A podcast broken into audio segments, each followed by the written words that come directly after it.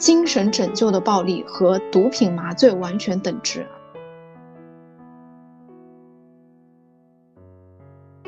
把情绪价值做生意的话，这其实从商业模式来讲，这是一门很好的生意。身心灵它其实是不适合大众宣传的，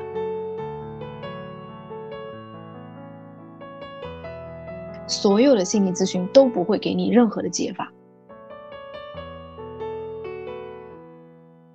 在这个世界里，大家只要想，一切就可以如自己所愿。他给大家打造了一个不用面对真实世界的乌托邦。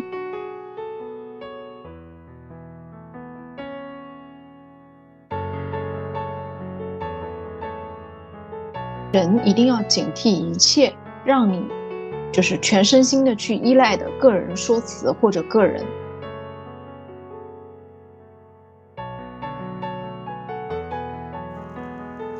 人生是旷野，不是轨道。欢迎收听女性力量成长访谈播客，她太酷了。我是主播之外，我们每期会采访一个女嘉宾，她们会分享有趣的经历，她们的上坡路和下坡路。在这里，你将听到她们身处浮躁社会的自在活法，和他们在路上的更多可能性。大家好，然后这一期的话，其实还是和番茄的一期加入，因为上一期其实主要是就番茄他自己的一些个人经历，包括主要是围绕着他去研究玄学的一些心得体会，然后呃，我们去聊了一些关于玄学，包括内心探索，呃，怎么去抵达内心平静的一些问题。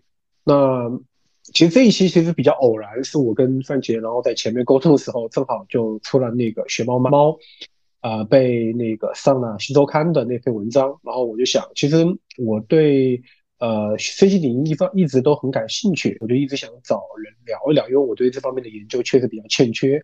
然后呢，正好呃范杰他对这方面其实呃有一些自己的一些心得体会，然后呢一来二去我们就一拍即合，就说我们聊一聊这方面的东西。所以，呃，我这一期是一个加入，呃，先请范姐跟大家打个招呼。Hello，大家好，我是番茄。然后上一期呢，就跟大家简单的嗯介绍了一下这个这个玄学的这个经历。然后正好就是出了这个这个学霸猫这个事情，然后我也深入了解了一下，然后就有蛮多想要表达的这个欲望。嗯。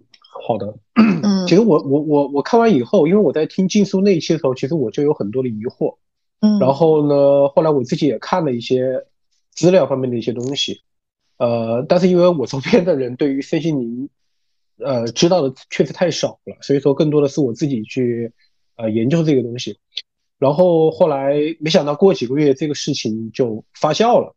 啊，本来我以为这个事情就断掉了，但是没想到后来发酵，就是这个事情被新周刊的一个编辑，然后又写上去，呃，就是而且这个事情以他的这个笔锋来看，写的还是比较重的，所以呢，我就是也想把这个事情就是聊一下，这到底，嗯，因为很多女性她其实对于身心灵的接触会比较多一些，我问过周边就是有过接触身心灵的一些网友，我会总结一个共性。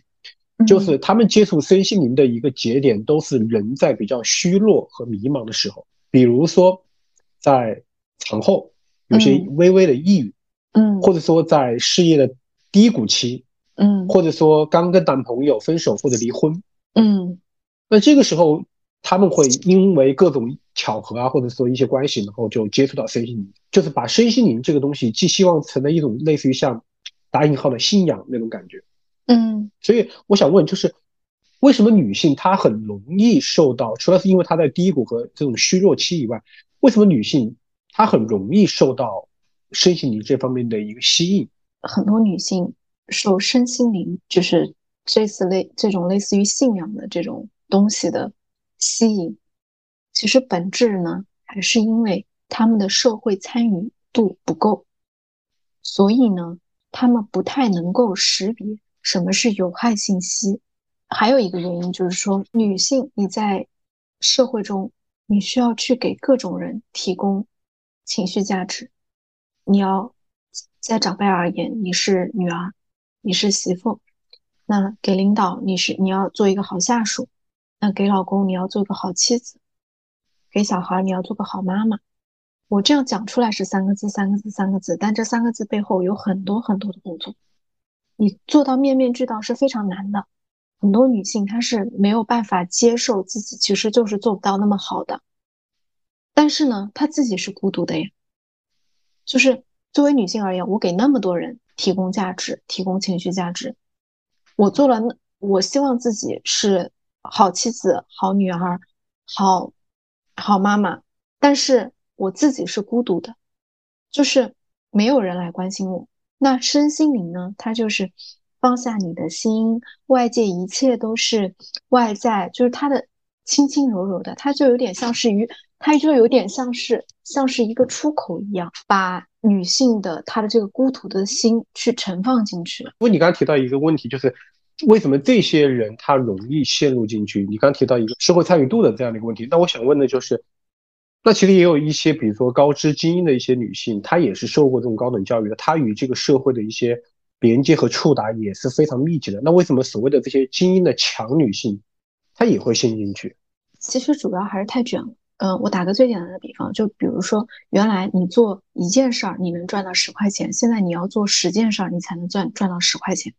那整，因为我们对接的是客户，那客户。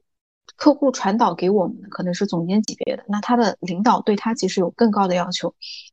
那么，在一个整个市场环境都非常卷的情况下，你就会发现一件事儿，就他一个人他需要做比原来更多的事情，才能拿到跟原来一样的结果。那么呢，你会发现，就是这些高知女性也好，精英女性也好，她会她会觉得是说，我都已经这么优秀了，我都已经做到这么多了。我还是没有得到认可，就是就是他的这个这个反扑，他的这个内耗会比我刚才讲的第一部分就是社会参与度不够的人，那他是没有办法识别什么是有害信息，他会付出更多，因为因为按照他的来讲的话，他的他的他都已经这么优秀了，但是还没有得到结果，那不如试试别的方法，就是你可以理解为身心灵对于这种人，他更多的是一种情绪价值的付费。我我我身边人基本上是这样子啊，但他们不会在这个事情上持续的投那么多钱。那这些高知的女性，她们其实如果要去进入到身心灵这里面，她必然会有一个就是呃，他内心需要解答的东西。那你觉得他内心解答东西，就是觉得现实生活当中的这些东西给不了他？是的，嗯，因为你发现其实他的生活节奏、工作节奏越快的话。你会发现，他身边能够给他情绪价值的人其实很少。那我们其实不一定他是身心灵，他可能是奢侈品，就只要满足了他当下的这个需要的这个情绪价值。但是，但是像学霸猫的他的那个社群里面出现的那种情况啊，就是嗯，有有就有很多我没有办法理解的那种情况，比如说把自己的生活交给魔法，逃离现实生活的这种情况。嗯，其实其实基本上会在学霸猫的那个是，就是学霸猫它其实是提供了一种社会价值，是什么样的社会价值呢？嗯，它提供了一个乌托邦，他在这个节点出来一定有他的原因，就是因为过去过往三年实在是太难了。那学霸猫呢，又总是晒他自己通过他自己 的这些做法得到了现在想要的一切，得到人们理想的生活。嗯，那么呢，那那一部分被他。割韭菜的那部分人，他们在现实生活中辛辛苦苦，并没有得到他们想要的结果。嗯，那他不如试试看他的这个方法。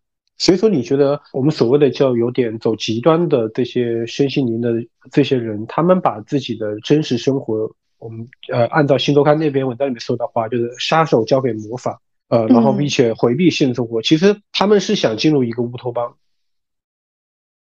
对，是的，就是他的他不管他在想什么。就是他这种，就是各种想法的这种呈现，其实，我不知道你有没有发现，他其实都是在逃避他自己那颗脆弱无力的心。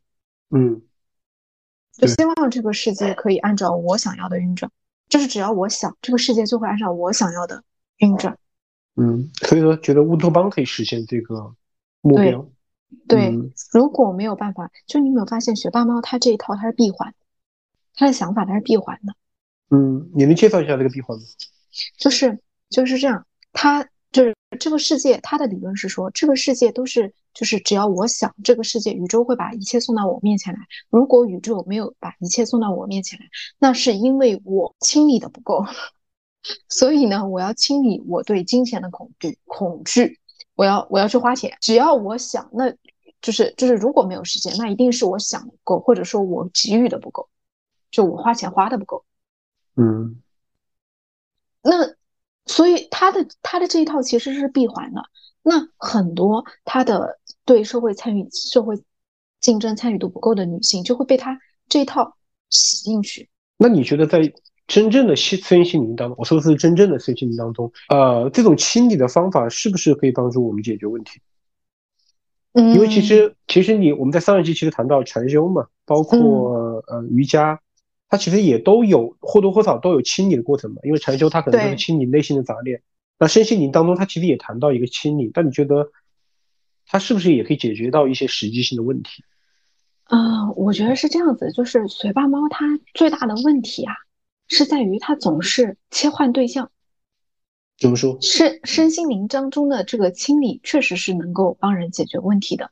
那我们讲要断舍离，我要断舍离到断断舍离掉不好的人事物，那对我有害的关系，那事情还有物品，那多余的物品，那这些断舍离掉，这些清理都没有问题。但是他的清理就是。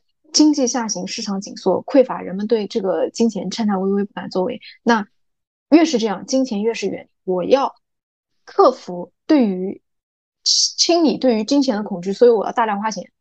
这是什么东西啊？就是他总是把一个对的东西，然后切换一个对象，然后把这个东西变成对他有利的东西。就是说，朝着他想要的那个道上面去走，切换到他的道上面去走。对，是的。那个新周刊就是写学霸猫这篇文章当中，其实提到学霸猫，它其实这些东西是来自于他当时读到的一本书，叫《零极限》。然后后来就是凑巧，我后来去读了这本书，当然我没有完全读完啊。但是我读完以后，其实我也是云里雾里的。然后其实感觉，就他其实这本书里面，它的核心的论点就是去讲怎么去做清理。嗯。然后呢，但是他这本书里面又提到，就这这个作者又提到。呃，因为呃，这个东西是一个比较复杂，而且是一个比较呃，或者说比较秘密的一个东西，他没有办法把这个东西在书里面去提讲。我当时就很下头，就你这本书明明讲的这个很重要，你却没你却没有说。然后呢，他反复提到，但是他反复在这整本书当中，几乎每一页都会提到一个咒语，就是去做清理，就是对不起，我爱你，谢谢你，请原谅，就这四句话。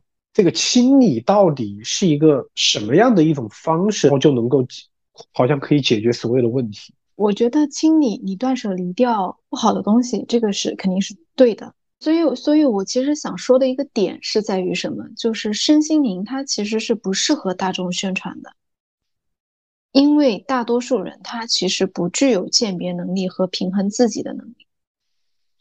我为什么会这样讲呢？就是。嗯，您跟我讲完学霸猫的这个事情，包括新周刊讲完那个事情，我去详细看了一下学霸猫这这个东西。嗯，我呃有有有一句话啊，就是那个《天道》，我不知道你有没有看过《天道》。我看过，看过。《天道》里面王志文说过一句话：“精神拯救的暴力和毒品麻醉完全等值，而且不要不用像贩毒那样贩，就是贩毒那样耍花招，然后又运输啊什么东西。”对。就是精神拯救这件事情的暴力，它没有任何的心理成本和法律风险。嗯，这句话是我了解完学霸猫整个体系的全部感受。就不管他是用什么，就是什么零极限还是什么，包括他体现出来的那个状态，他的所谓的方法论也好，什么也好，就是他的这个东西呢，你你觉得我我们做生意我们要算成本，还有他的。这个这个收入减去成本，然后等于你的毛利润，然后还有净利润的这样一个算法，你说它的成本在哪？但是但是从商业的角度来讲，这件事情其实是没有错的，就是你做交付，呃，然后你收到你应有的钱，这件事情其实是没有错的。但是呢，他这件事情的错是在于，他是在把弱者的苦难做生意，而且他还立牌坊。嗯，因为我之前跟你聊过，其实你也有过付费心理咨询的经历嘛？对，是的，而且。你也曾经付过高昂的这个学费去做了一个，好像是接近一万块钱，对吧？去做这种心理咨询。那你能描述一下当时哎这个价值一万块钱的这个线上的，啊，不知道是线上还是线下？线下，线下的这种心理咨询是一个什么样的一个状况？包括你你在做完这个心理咨询以后，呃，这一万块钱到底给你内心什么样的一个很很充盈的感觉？你你描述一下吗？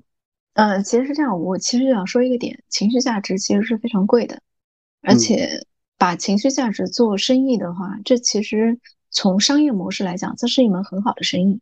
那我就简单讲一下我当时的一个情况，我这个事情应该是在二零二零年，那当时呢是，嗯，是我他是一个线下的一个心理咨询，然后呢，你知道所有的心理咨询老师他都会。就是讲你所有的问题都是原生家庭的问题，然后说你童年，然后让你去讲童年的事情，然后呢，那你在讲童年事情的过程中，你讲了一件事，他又会从你这个点里面去挖掘出另外一件事，然后又要你往下讲，然后呢，你在讲这个回忆的过程中，他一直在问你的痛处，你肯定会哭，然后你一边哭一边想一边讲。心理咨询是按小时收钱的，然后一小时反正六百到一千不等吧。然后他你不断的在回想，然后他说他又不断的接纳你，然后声音轻轻柔柔的，他说可以的，没关系，我在听。哦，那真的很痛苦。然后你又不断的在往下讲，然后就其实慢慢慢的时间 不知不觉就过去了。然后反正我记得我哭了一天，然后付了将近小一晚，就这么一个过程。那你在这个过程当中没有警醒吗？就是没有啊，因为因为因为你一直在哭，你就觉得自己真的好可怜哦。这其实你就是一种倾诉，在整个咨询过程当中，心理咨询本身就是一种倾诉。那他过程当中，他给你什么东西呢？就是他除了很耐心的倾听、共情，对，嗯，他给你什么样？他给你什么样的一些解法？我告诉你，所有的心理咨询都不会给你任何的解法。他交付你什么东西呢？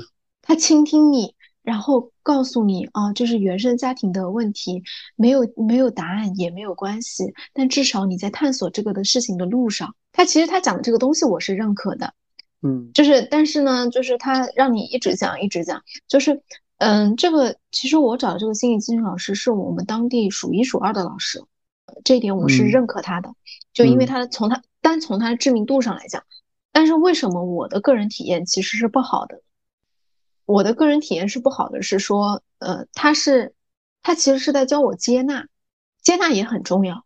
但是呢，我觉得我需要的是，就是，就是你知道，我不知道男生啊，但女性容易在那个负面里面沉沦。我可能更需要的是一个人把我拔出来，然后把我放在现实生活中，就是告诉我今天以后应该怎么做，而不是一个人告诉我。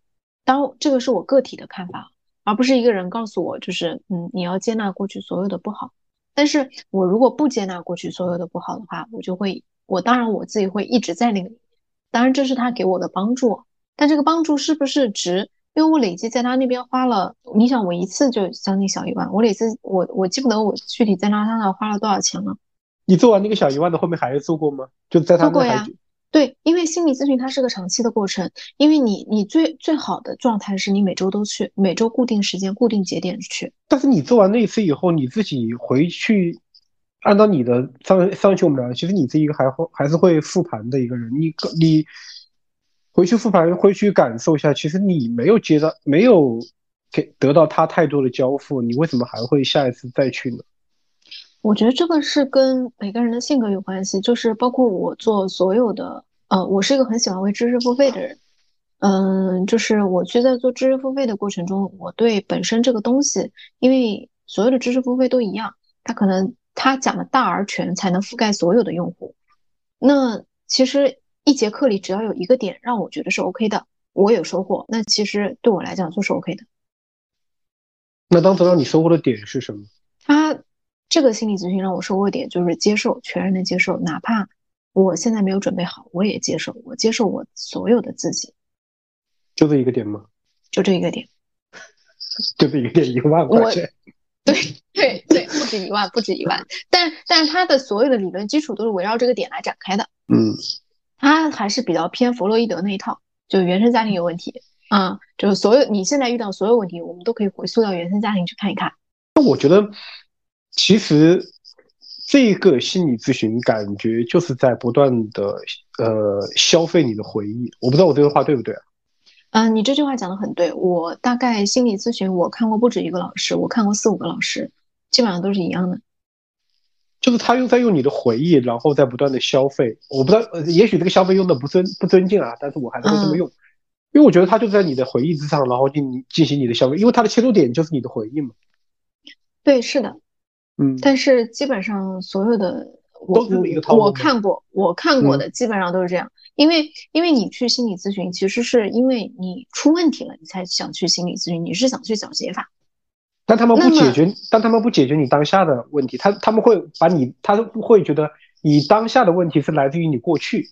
对对对。所以说他要去挖过去的东西。对，是的。那你在说这个过程中，你肯定是需要时间的。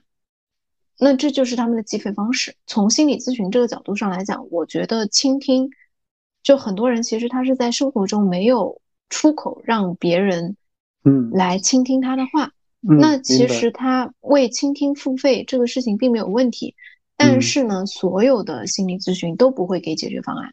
为什么不给解决方案？是如果给了解决方案以后，会容易扯皮。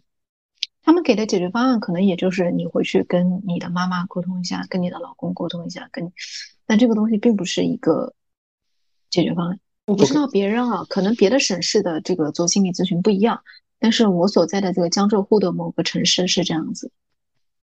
OK，好，我们聊一下另外一个文章中当中提到的一个一个点啊，也是我比较感兴趣的，而且是我一直没有找到答案的一个东西，就是就是那些经济能力不是很好的那些女生，她们想去体验一些比较超出她们。呃，规格的生活方式，比如说住豪华的酒店，嗯，然后去买一些奢侈品的东西，然后去负债。当他们比如说其中谈到有一点，就是那个那个女呃，就是里面的一个身心灵的一个女孩，她的家庭环境不是那么的好。然后呢，他在住酒店的时候，其实费用是不够，他的身上的钱是不够去支付那么多高昂的酒店的费用的。嗯，但是呢，他通过这种。呃，去呃，我们把它叫求助也好，还是怎么样的方式也好，然后呢，就有人往他的这个给了他这个钱，然后去支付他的这个住酒店的费用，包括他在住酒店的过程当中，他的钱余额已经不够了，然后又有人去把这个钱给了他。那这篇文章里面对这个过程叫做显化的这个过程，那我我我非常不能够理解，对于这种陌生人都没有见过面，素未谋面的这种人，他为什么就是有这些有钱的这些人啊？他愿意去供养这些人。可能有些人觉得我帮助他人实现愿望，老天爷也会帮我实现愿望，就这么简单吗？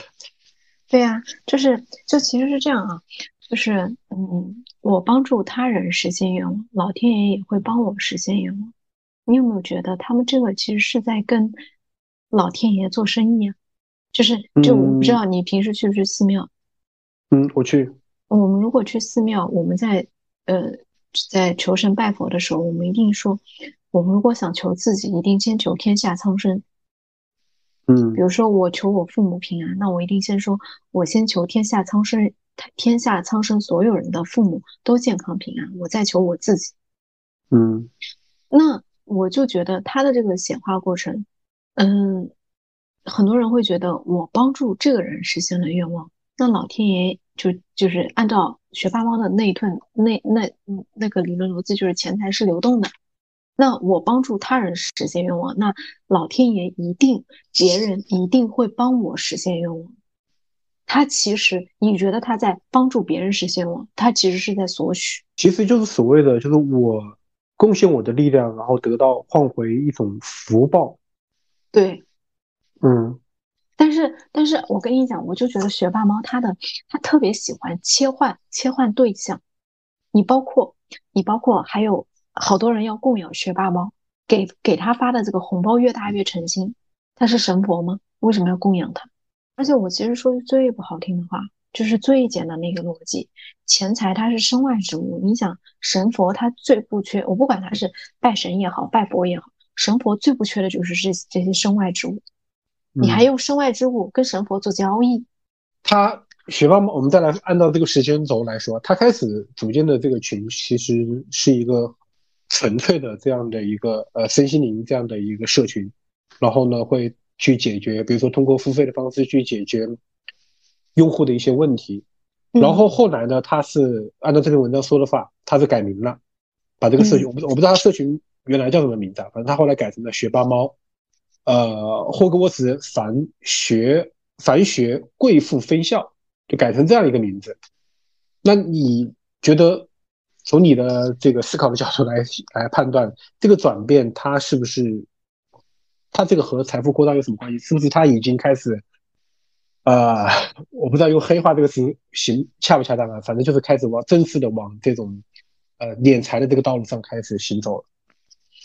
啊，我我我不太清楚他在这个过程中的一个转变啊，但是呢，我我单纯从修行的角度来讲，是他学霸猫，我去看了学霸猫，他整个体系，还有他的账号，他发的内容，他整个人跟身心灵、跟修行没有半毛钱关系。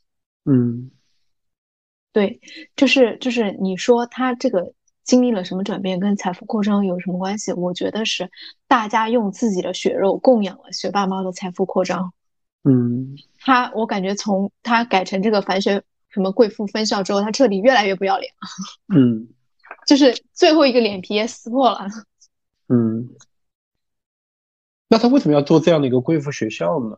就之前其实是化解人人内心的一些困惑，现在突然一下子画风一转，变成了一个贵妇学校，是因为这样钱好赚啊。嗯，他是想提升这些用户的一个规格嘛，就是给给这些用户一个锚定，就是其实你们是贵妇。那关于金钱的那一套，他只有让这些人相信自己是贵妇，然后呢，才会非常相信他关于。金钱的那一套说法，嗯，然后呢，才会不断的为他充值。也就是说，如果他不给这些用户一个设定的一个身份的话，那么这些人可能因为大大家可能大多数可能他的财富并不是那么的优秀，可能就是一个很普通的，比如说月薪大概五六千这样的一个一个女生。那如果他不给她这样一个锚定的话，他是没有给她这样一层身份的话，其实这些人就会我就在消费的时候就会觉得我不配得。比如说我想要一个两万块钱的一个包，那我当我的月薪只有五六千的时候，我我我是不配得拥有这个包的，因为它跟我的这个悬殊太大了。但当学霸猫他给这些用户这样的一个贵妇的身份的时候，他会这些人就会觉得。虽然说我实际的情况我没有那么高，但是其实我本身来说，我是我就是一个潜在的贵妇，对啊，我是配得的，我是配的，我是有这种配得感的，我是配得这些高这些呃高物质的一些东西的回报的，对，所以说他其实在做一个新某的游戏，就是我在给你设定一个身份，重新设定身份，你不是呃，或者是 我不知道这样的话说对不对，就是你不是一个平庸的众生。你是一个贵妇，是的，但是你你知道，他为他们重新设定身份的这个过程中，这些人在现实生活中其实是得不到这样子的东西。学霸们还是为这些人去提供了一个价值的。这个价值是什么？他提供了一个价值啊，你很特别，你是贵妇，你值得一切。如果外界没有如你所想，那一定是外界的问题，一定是你钱花的不够，无非是这两个问题。所以说，这个其实也就道出了那个闭环，就是如果你还没有达到，那是因为你自己，比如说，比如说是你自己的付出还不够。也就是说，所谓的刚才我们谈，就是我们后面可能要谈钱要流动起来。对，而且你要学，你要有意识的花钱，你才能够有钱。哦，是的，这个是因为你对，这个是因为你对金钱有恐惧，你消除没有消除对金钱的恐惧。我讲出来我都觉得 crazy。嗯，我们现在知道，现在这个整个目前的这个经济环境其实是不是特别理想的。然后大家其实对于消费来说，其实一直来说是畏畏缩缩的，不像疫情之前，嗯，对吧？但是学霸猫它的理论当中就是，呃，你越是这样畏畏畏手畏脚，你离这个钱就越远。就是你要敢于去有意识的进行消费，然后克服对金钱的这种恐惧。它这种东西，它是很容易感觉好像。把这些呃东西和一些玄学的一些东西，反正就是呃就是混混杂在一起，然后让人给给人一种错误的这种假象。你你对这个是怎么理解？他这一套的施法的这这一套动作，你怎么理解？主要还是真实的生活太难了。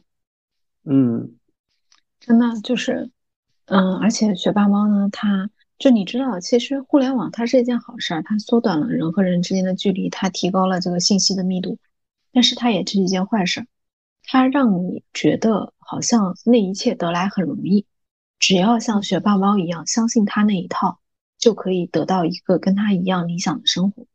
嗯，那大多数人呢都喜欢走捷径，还常常自以为聪明。那那或者说他自己以前就是很努力、很努力的工作，没有获得想要的，或者说他坚持的时间很短，他觉得没有获得他自己想要的。然后呢，他看学霸猫，哎，那我就用他这一套，对不对？那我其实我换句话讲，那别人小心翼翼几十年，他才可以。拥有他想要的生活，你是天王老子吗？凭什么靠许愿你就可以有钱、有健康、有有人爱你、有无数人爱你？就是你这个是比什么？我感觉你这个关系好阴啊！嗯，就是你就靠许愿你就可以得到一切，别人辛辛苦苦几十年才能得到一切，你靠许愿就可以。我跟你讲，其实很多人相信他，本质就是因为真实的生活太难了，然后又因为互联网。缩短人和人之间的距离，他把一切又讲得很容易。其实要想生活过得好，有一些非常简单的道理。你比如说，好好工作或者好好那个什么，就是，就是，其实就是学霸猫所讲的，就是有有健康，有人爱你，有钱。其实这些东西都来之不易，但是这个来之不易，它并不是一个坏事，它反而是一件好事。就是你，你通过。你自己的不断的去努力，然后你获得了这一些。其实你获得的那个东西不重要，重要的是你的这个过程。对。但是很多人他觉得我就要获得最后那个东西就可以了，这个过程我可以跳着过。嗯。只要想就行了，就只要花钱，只要想就行。你有没有发现他这个全是支出？只要想不行动，就是你如果是通过你自己去。去去辛辛苦苦的，呃，不是也不是不一定辛辛苦苦，就是通过你自己去完成了这个赚钱的从零到一的这个过程。你只要完成了这个从零到一的这个过程，最后获得那个钱不重要，但你只要做了一次，你后面你的能力是可以迁移的。你后面比如说一二三四，其他事情也是一样的。大家不想要获得那个把事情自己去把这个事情做出来的这个过程的。这个能力都想要获得最后的那个钱，我觉得是还是大多数人比较喜欢走捷径嘛。他只是迎合了这部分人对在这个方面的这个需求。嗯嗯，我找到以前早期的时候，学霸猫写的一些关于嗯花钱这方面的一些文章，就早期那个时候，我感觉他的写的东西可能还不是像现在这么的直接和粗暴。比如说，但是他有些东西其实 看上去可能还是那么回事。比如说，他有一篇写的一个小标题：“正确的花钱就是最好的理财。”你看这个标题，感觉没什么问题吧？因为好像是有一些，好像是有些道理。他的说法就是说，比如说他看中一个两千多的一个呃英国品牌的一个连衣裙，嗯，无论是它的版型啊，包括面料、印花、色彩都非常的下功夫，你就能够感受到，如果你懂行的话，你就能够感受到这个裙子它的用心和价值。然后你再去看一些高仿的一些东西，对吧？你会发现可能还是会有一些，比如说印花呀，包括线头啊等等一些东西。他说：“那你如果看到这个对比以后，你就不会乱花钱，因为你知道什么是好的，什么是正确的，这都没问题，对不对？”对。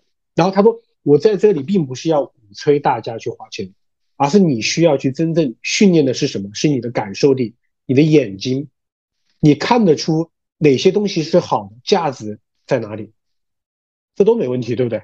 我都感觉这些东西都是很很很正确的道理。然后他就说，所以人生方方，他就说人生方方面面的一些能量，你花出去的每一笔钱，就已经会带来更大的赞美、喜悦和对生命深深的感谢和接纳。什么鬼东西？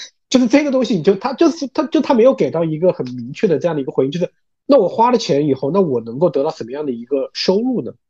他都他说的就是一个很。很很很很很抽象的，就是你花出去这些东西，因为这些东西花的很值，嗯，那你必然就能够得到相应的这些呃，就是你在你的生命当中，你就能够得到相应的一些感谢和接纳，就是还是很抽象的一些东西。诸如此类的东西，它其实就包括却有很多，包括还有什么？你要有意识的花钱，越是有意识的用钱，你的意识就会得到锻炼和强大。即使金钱的数量没有改变，随着你越来越有意识，钱就会十分够用。对，就是它这些东西就会有很多很多呃真理和歪门邪道，这就是夹杂在一起的这些这些东西，就是让你感觉，哎，因为如果你是本身你是处于一个弱位的话，就是一个很弱的一个位置嘛。嗯，你很想向强位去去去上升这个这个阶层的，那你就会觉得好像就开始就是，你去看这段话，感觉好像就是有那么一点一那那种那那个那个意思。包括他还很会用一些比较混淆的一些，比如说他说时间的意识、学习的意识都是这样。他说一天每个人只有二十四个小时，你越有意识的去使用，虽然时间还是那么多，但是你会感知到你会获得的很多。这个话没问题，对不对？就是你有意识的去学，但是他说，所以说他说，这个东西在花钱上面也是一样的。嗯，就是他很会偷换概念。对，就偷换概念，然后让你感觉，嗯，这个确实有点道理。哎，就是你猛的一想，好像也是有的道理，因为你内心其实本身你内心就已经有一个口子，你想花钱，所以说你就更期待有一个所谓的，呃，把这些呃这些看似很很很无理的话包裹着这种真理。然后又掺着掺杂一些一种很很玄妙的这些东西，然后去呃去去去去放出来，然后让你感觉哦，给自己一个很合理的解释。其实我觉得这些人是不是本身他其实内心就是已经有这样的一个口子了，他其实只是要一个合理的解释，所以他就很容易进入到这个套子里面去。他讲的这些东西呢，莫名其妙有点道理，就是对对对，莫名其妙的有道理。就是怎么讲呢？但其实学霸猫他整个人啊，你包括他讲的这些话，跟修行没有半毛钱关系。对，这也是我想，我觉得很奇怪的问题，就是这些他这套东西，无论因为他毕竟他的现在的他当时的那个受众面还是很很大的。我看到一个数据，就是他的有其中的这只是他的一个课程，大概是九千多块钱，然后有七千多个人都已经参加。你想，这这就真的七千多，我算一下多少钱？对，这七位数啊，百万。就这只是一个课程，这只是一个课程啊，它还有很多若干其他的方式。那在他的这就是我们知道，其实因为你也是修行过，其实修行更多其实是放下欲望的，对对吧？你放下割舍掉，无论是物质还是其他的一些，比如说红尘方面的一些欲望。对。但是学霸猫他是非常鼓励他的社员，然后去大量的进行啊所谓的叫做金钱滚动起来，然后花钱进行购物消费，体验奢侈的这种生活方式。但我觉得这个东西，如果但凡对于修行有一定的见识，或者他不，这不是很容易去判别这个和身心灵的，就是这个初衷是非常违背的嘛？因为身心灵其实它也是一种放下和断舍离嘛。嗯，这个其实已经很明显的悖论了。为什么还有那么多人对这一套东西非常的信服，然后往里面去跳进去呢？嗯，首先，他学霸猫，他只有。他只有让大家这个金钱流动起来，大家这个金钱才会给他，才能满足他个人的私欲。对，这是他的目标。对，但是修行修的是自己，你是要放下自己的欲望的。学霸猫呢？我看了他的这个内容还有账号，他整个人跟修行没有半毛钱关系，他充满了贪嗔痴。那怎么他他如何把这个东西给合理化呢？他的，你知道，他这个东西存在即合理。他的点是在于，我刚刚讲了，它给大家打造了一个不用面对真实世界的乌托邦。在这个世界里，大家只要想，一切就可以如自己所愿。久而久之，就这些人呢，他再也没有办法面对真实的生活。你包括这些人为什么负债去买这些东西？但他负债这个是一个客观事实啊。对对，他怎么把它合理化？对，你怎么把它合理化呢？你怎么去？你你你，毕竟你比如说你每个月多少号，你就要去还还还信用卡，还花呗。对，对，你这个东西，你这个东西，你再怎么样的去把它裹裹挟进乌托邦里面，你还是要回到现实里面去面对这个问题，因为不然的话，你的真心会出问题。那这个东西怎么样？怎么样去合理化清清除这个东西呢？哎，他怎么清除呢？因为他想的不够，因为他钱花的不够。就是你知道吗？只要在这个乌托邦里面的人，他就他本来进入这个乌托邦，他就是因为他没有办法、没有力量去面对真实的世界。那心理学有一个说法叫习得性无助，就是一个人他觉得自己没有力量，他他通过越来越多一件事情他没有力量，两件事情没有力量，他慢慢就觉得自己没有这个能力，他。在这个乌托邦里面的人，只要靠想，一切就可以如自己所愿。那久而久之，这个里面的人就再也没有办法面对真实的生活了。那学霸猫给他的两个解法是：第一，钱花的够；第二，他想的不够。那他可以继续自己想；第二，他继续花钱。那这两个解决方案衍生出来结果是什么？这些人更没有面对真实的生活，因为生活中又增加了一个他们不想面对的东西，就是负债。然后他就会又，他就像他就像一个负面循。负面循环的飞轮一样，然后因为他不想面对生活中这个负债，他就觉得是自己想的不够，然后他就会被滚进去。就像那个文文章里面讲，那个人最后欠了四五十万，就是其实他对这个真实生活的这个力量，只能靠一种方法解决。我这边延展一下啊，我刚一开始讲是这些人，他有一些女生，她对生活的这个。呃，对整体的这个社会竞争这个参与度不够，就是她对于这个社会上，你你就包括我们单位楼下，单位楼下有一家做那个信托公司的，然后呢，就有很多那些那些女生还有老头老太太，然后呃投他那个信托，然后是一百万起，然后呃他说他那个信托的底层是城投债，但是呢，稍微有一点，稍微看新闻的人就知道这两年城投债是什么样。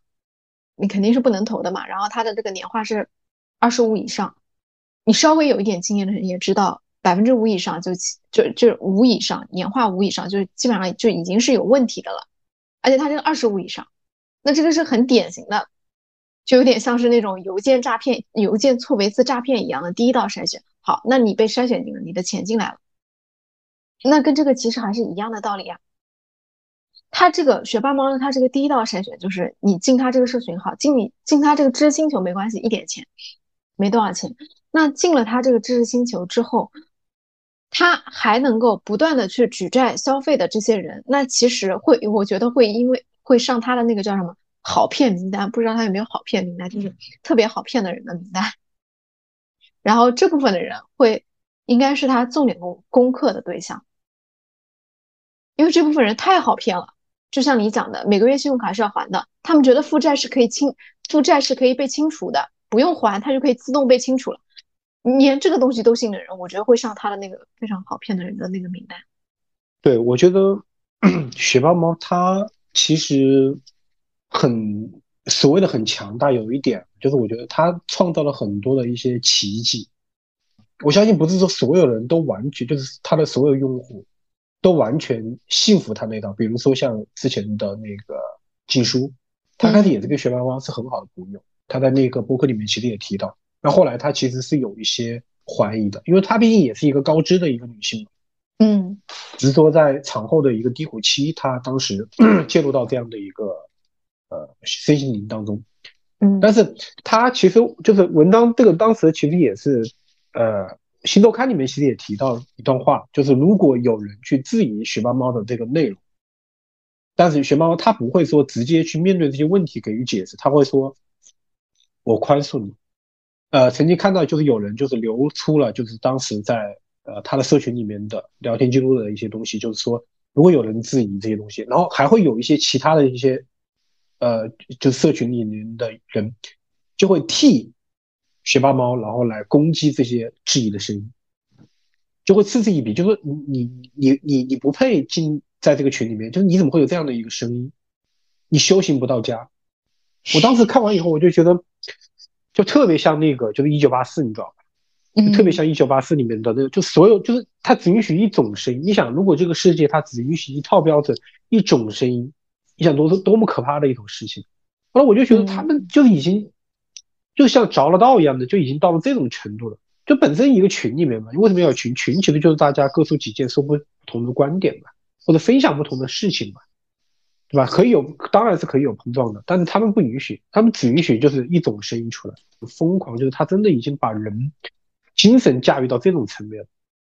他自己可能已经就是像那文章里面说的那样，就是他已经把自己放在一种呃，这个篇文章里面提到的一个词叫做灵性主人格。嗯，就是他可能就是感觉好像自己已经像通灵了，和宇宙能够架起这种沟通的信号了。然后他们的这种整个的，包括说的话呀、叙事的这种方式啊，都是这种呃灵性叙事的这种思维。为什么会有这样的？首先，我觉得只要你想，整个宇宙都会来帮你。那这句话对不对呢？其实是对的。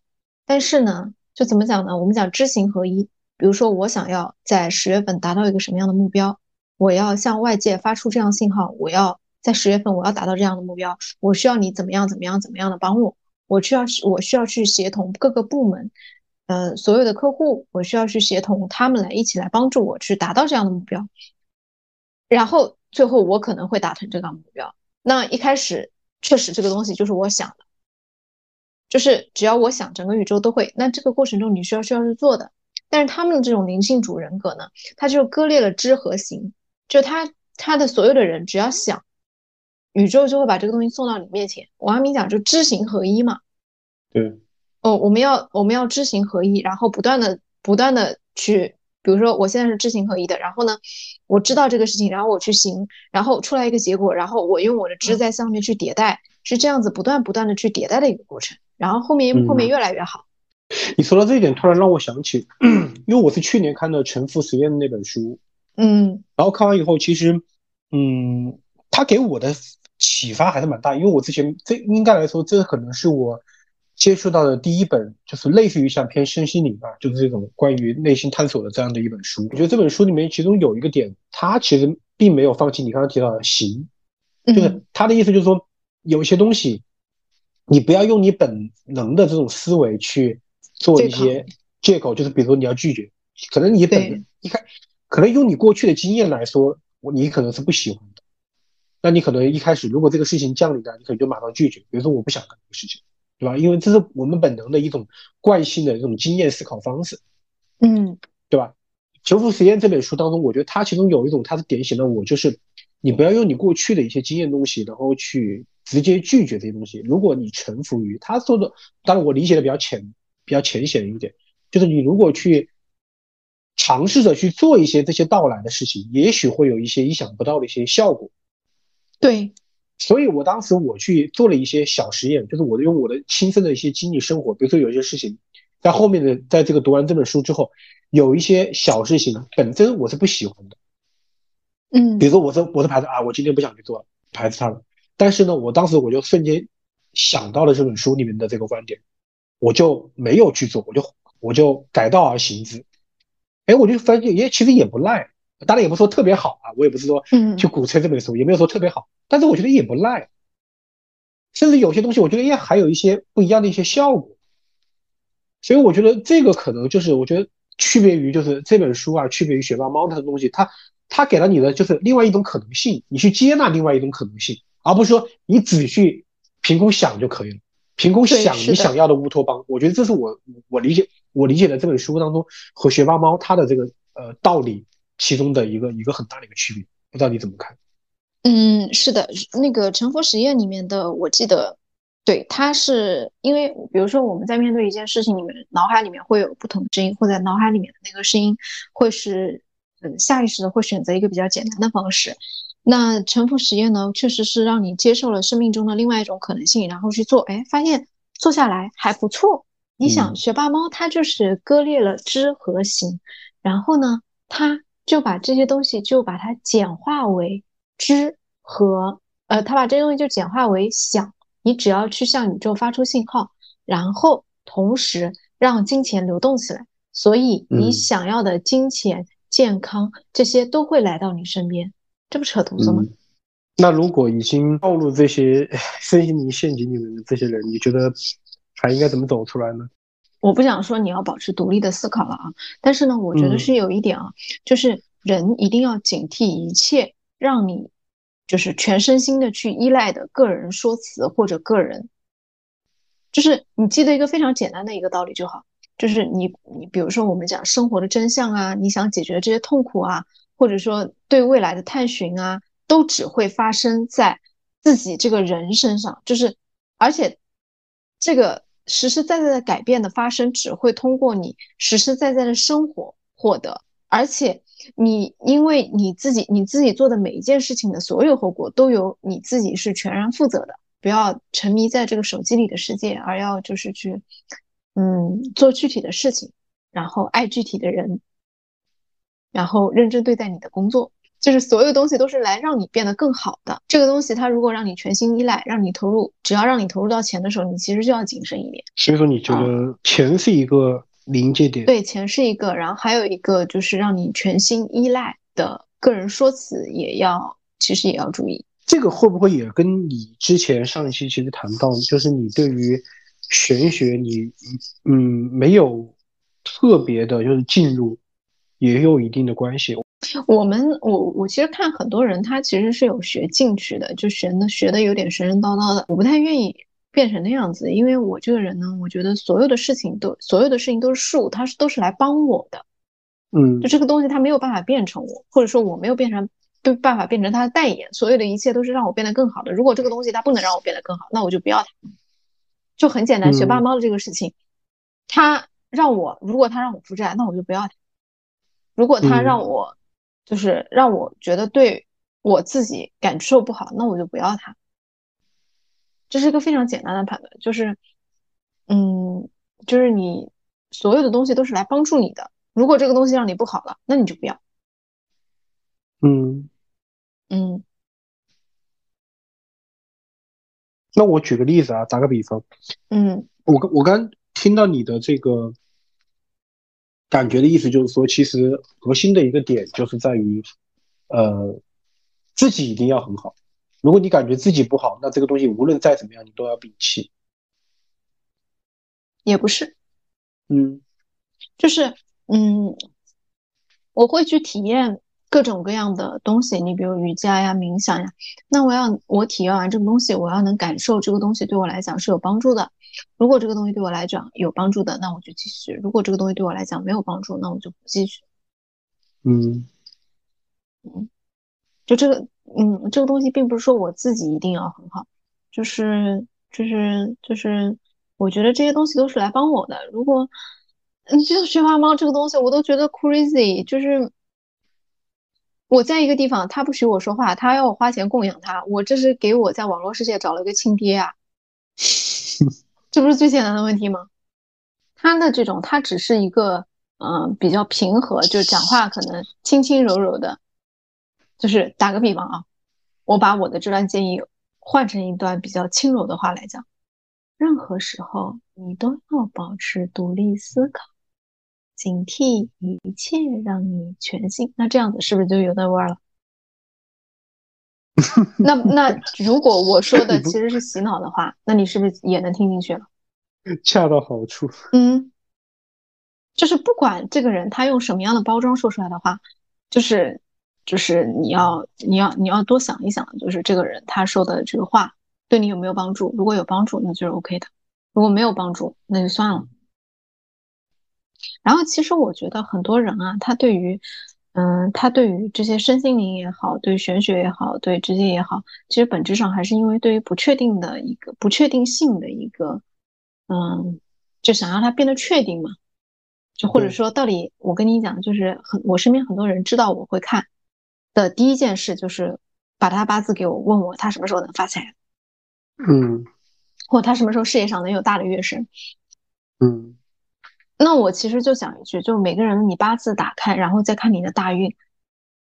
每有的人是在二十五岁发迹，年少成名；那有的人是在三十五岁，有的人是在六十岁。那每个人有每个人的花期。就像我打开他的大运，我就会发现，哦，原来他在三十五岁的那一年。那他今年来问我的时候，他在二十五岁。那我就会跟他讲，不要着急，你好好积累。那他在二十五岁到三十五岁这个期间，他还是就是非常。容易 怎么讲呢？会去寻求一些可能看上去短期的一个确定性吧。但我我其实正要讲一句是什么呢？就个人有个人的机缘，你机缘到了，你就不必强求。其实像学霸猫它里面的这么这些人这样子向外求，你用佛家的话来讲，这个就着相了。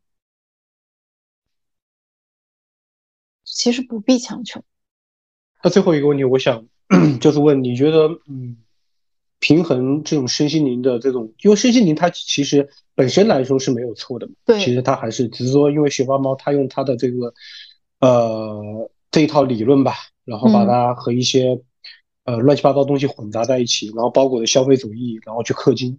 嗯嗯，那怎么去平衡身心灵的疗愈和这种现实生活当中的关系呢？就是这是这是一个问题。包括刚才我突然想到一个问题，就是你刚刚想到，就怎么来判别这个到底好与不好，就是对自己真的有帮助。那我想问的，就是我刚刚突然想到的一个问题，就是怎么去识别这种帮助呢？因为加入这个社群，或者说去付费咨询学猫猫，他也是想寻求一种帮助，但是学猫猫可能从某种角度上说。也给了他所谓的这种帮助，但是帮助其实有时候他也也难，个人其实也很难去识别。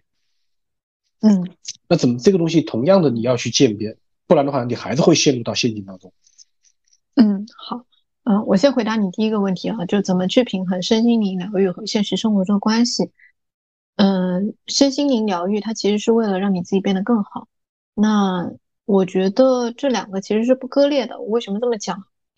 就是在我而言，我觉得万事皆可修行。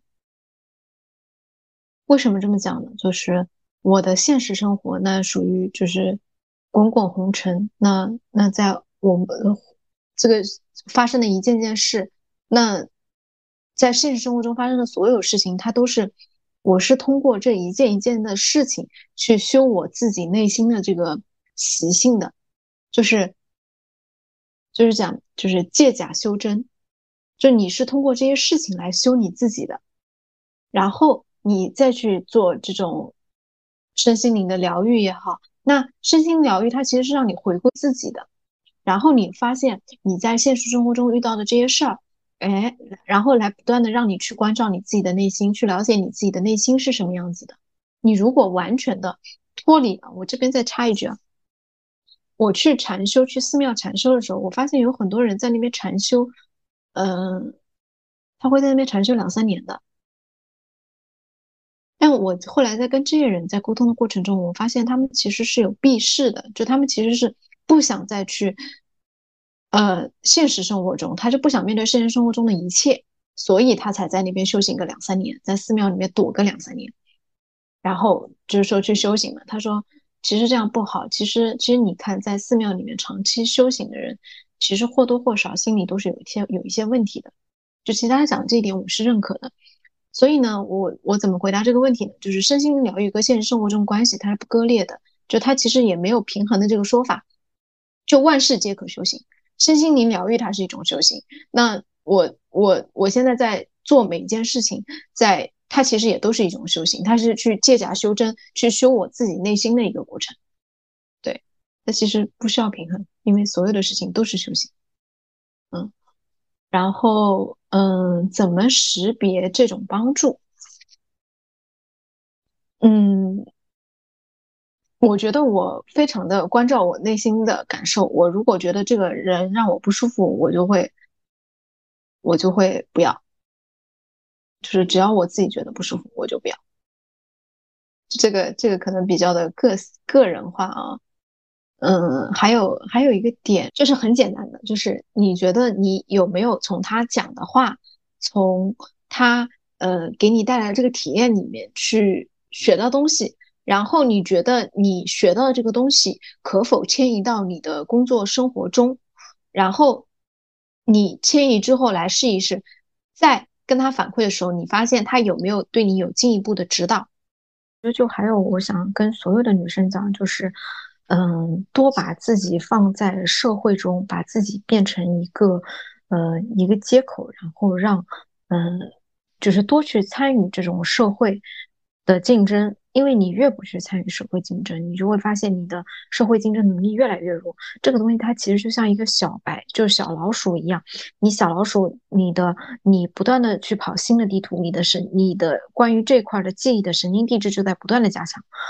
你很多三十岁以后生完小孩的人，他没有办法再走入工作的很大的原因，就是因为他过往几年他用于工作那个部分的神经递质被废掉。嗯。我们讲用进废退，就是你不断的在不断的工作，不断的去跟各种各样的人接触的这个过程中，你理所当然的就会提高你的呃你的这种认知能力，还有你抗风险能力。嗯，啊，我身边很多朋友都是那种，就那种老公呃老公就是参与了创业公司早期，然后公司上市那种，然后老婆是全职太太，家里两个娃，嗯，家里两个娃，然后呢，在这几年陆陆续续投了很多那种理财，然后全。赔本的那种，就一亏亏了一两千万的那种，就是就是我其实不能理解的一个问题，就是明明老公在参与社会工作，为什么全家的一个一个呃财政大权是掌握在全职太太的手中，然后全职太太把这个钱就全部的放到一个他认知里面觉得理财收益高的地方，然后整个家庭一夜归零。就所以，我我觉得很重要的一点就是说，女性要多去参与社会竞争。嗯，对，只有这样，你的能力才，你才不会被割韭菜。你学霸猫这种就是很典型的韭菜。是，有时候很多东西确实还是没有一个捷径的办法，可能还是要源头，嗯，去拓宽自己的源头的一些能量。嗯呃，但不是像学霸猫那种。用金钱，你肯定不是去花钱，花钱去，不是用金钱来换取能量，这个是我觉得是确确实非常有问题。可以用金钱来换知识，但是不是用金钱来换取这些所谓的这种能量，越花钱钱就越滚越大，你就钱越久越滚越多，这个我觉得可能是不行。对。晚风吹来多少美梦，吹来多少轻松。吹走无数烟筒，迎着风，静看水